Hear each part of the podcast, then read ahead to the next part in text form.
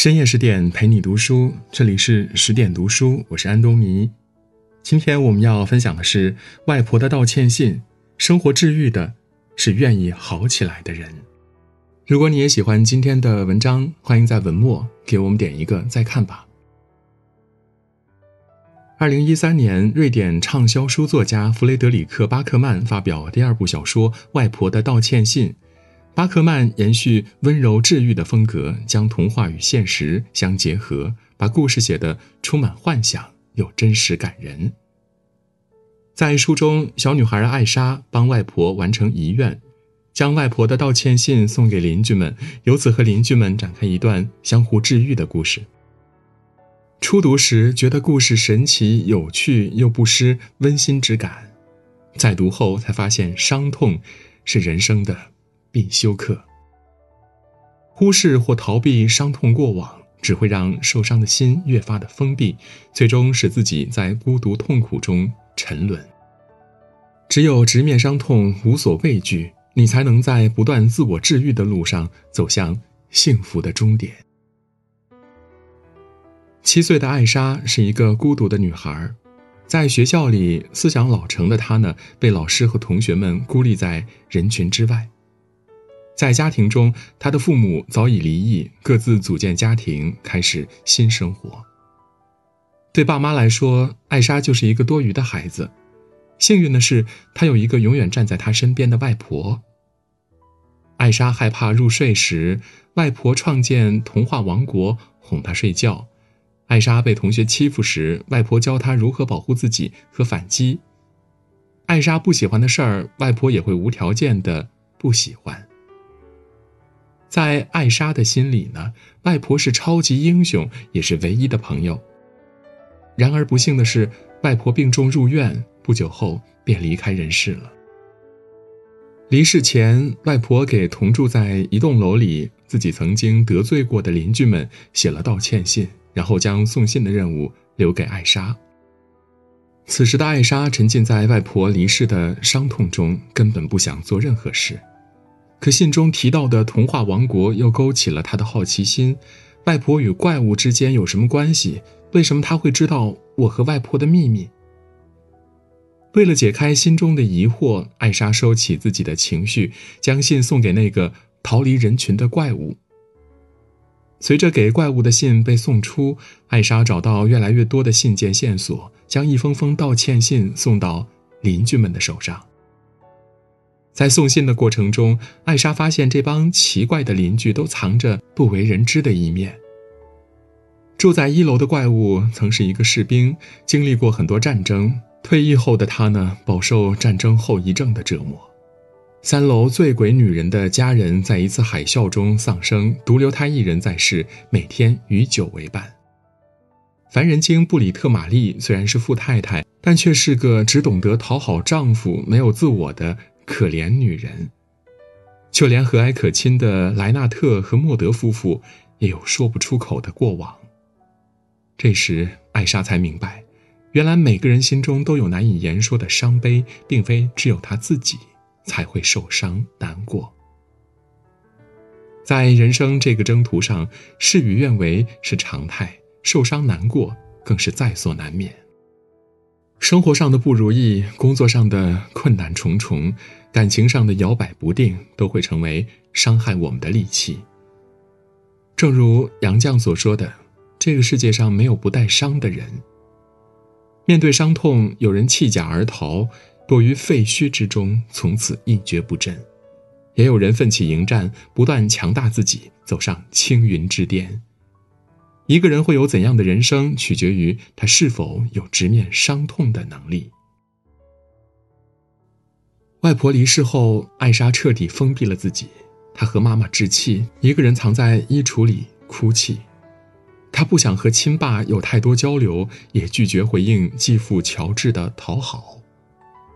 面对家人，艾莎选择了逃避，躲在自己的世界里，悲伤的思念着外婆。突然，他的脑海中浮现出外婆临终前对他说的一句莫名其妙的话：“答应我，当你知道我的过去，不要恨我。”这让艾莎感到纳闷儿：外婆为什么会这样说？外婆到底有怎样的过往？若是在以往，艾莎从未想过去了解，但现在艾莎想要知道外婆的一切。于是她向妈妈了解，去和收信对象交谈。结果艾莎发现，外婆和邻居们的关系并不简单。原来，外婆年轻时是一个救死扶伤的医生，而公寓里的邻居都是她曾经救助的对象。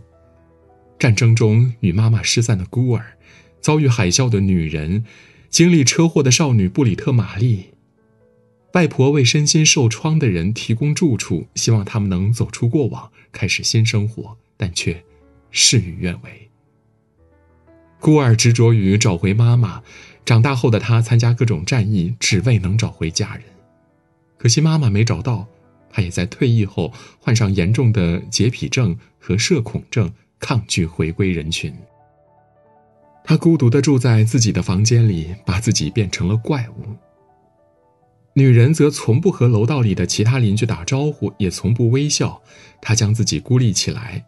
虽然每天上班，但晚上却带着满身酒气大吵大闹的回家，把生活过得一团糟。而布里特·玛丽为了能得到所有人的关注，特别是丈夫的肯定，她在房子里不断制造规则，哪怕惹得大家都不愉快，也要找到自己的存在感和价值感。他们把自己装进自认为舒适的套子里。可悲哀的是，他们从未想过改变现状，哪怕是过得孤单、糟糕、惹人厌。村上春树曾说：“有些人的心是世界上最令人绝望的牢狱，那是他们囚禁自我的牢狱，并非被人凭借暴力关进去，是自己走进去的。真正能够困住一个人的，从来都不是有形的牢狱，而是心灵上无形的枷锁。”灵魂被禁锢的人以为找到属于自己的一方天地，实则是画地为牢，将自己置身于无尽的黑暗和痛苦中。只有亲手将枷锁打碎，主动走出来，沐浴在阳光里，浸润在雨露中，生命才不会枯萎，人生才能展现出应有的精彩。随着外婆的道歉信一封封的被送出。艾莎慢慢的打开了自己的心扉，修复与家人的关系。她不再和妈妈置气，而是与妈妈来了一次深入对话。她和妈妈重归于好，也体会到妈妈的不容易。她决定好好的守护妈妈。在妈妈突然生产那天，艾莎担心极了，但看到继父为妈妈所做的一切后，她悬着的心终于放下。她与自己和解。接纳了继父和刚出生的弟弟，艾莎不再妒忌妈妈对弟弟的关注，而是将妒忌转化为爱，决定要成为弟弟的榜样。艾莎还主动和爸爸聊天，结果发现爸爸其实比自己以为的还要爱她。于是她表示以后要和他以及他的新家庭经常见面，与他们成为真正的家人。打开心门的不单是艾莎，还有那群古怪的邻居。他们在与艾莎的交往中慢慢找回自己，一切都在往好的方向发展。正如艾莎常说的，童话故事里必须是大团圆结局。醉鬼女人在宣泄了压抑的情绪后，开始改变自己。他给艾莎送上道歉的礼物，走进墓园拜祭家人。重要的是，他不再喝酒了，开始懂得微笑。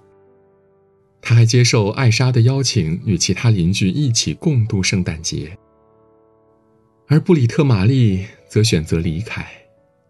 得不到关注的他，终于明白，与其委屈自己讨好别人，不如痛快的放手。于是，他离开那个不爱自己的男人，开着艾莎外婆留给他的车，去寻找属于自己的新生活。变化最大的是怪物，虽然他还是喜欢独居，但他也在努力学习如何自处、如何生活、如何生存。他去参加会议，讲述自己的故事，每个周末都与艾莎一家共度晚餐。他终于找到修补自己灵魂的方式。《肖申克的救赎》中有一句话说。每个人都是自己的上帝。如果你自己都放弃自己了，还有谁会救你？每个人难免会遭遇灰暗、伤痛时刻，让人愤懑不平，甚至痛不欲生，仿佛坠入无底的深渊。在你绝望的时候，别人可能会拉你一把，但能否走出绝望，关键还得看你自己。如果你肯为自己负责，那你就会生出无限力量去改变环境、救赎自己，去开启下一趟征程。外婆的最后一封信是给艾莎的，虽然是一封错字连篇的信，但极具外婆风格，让艾莎看得好笑又暖心。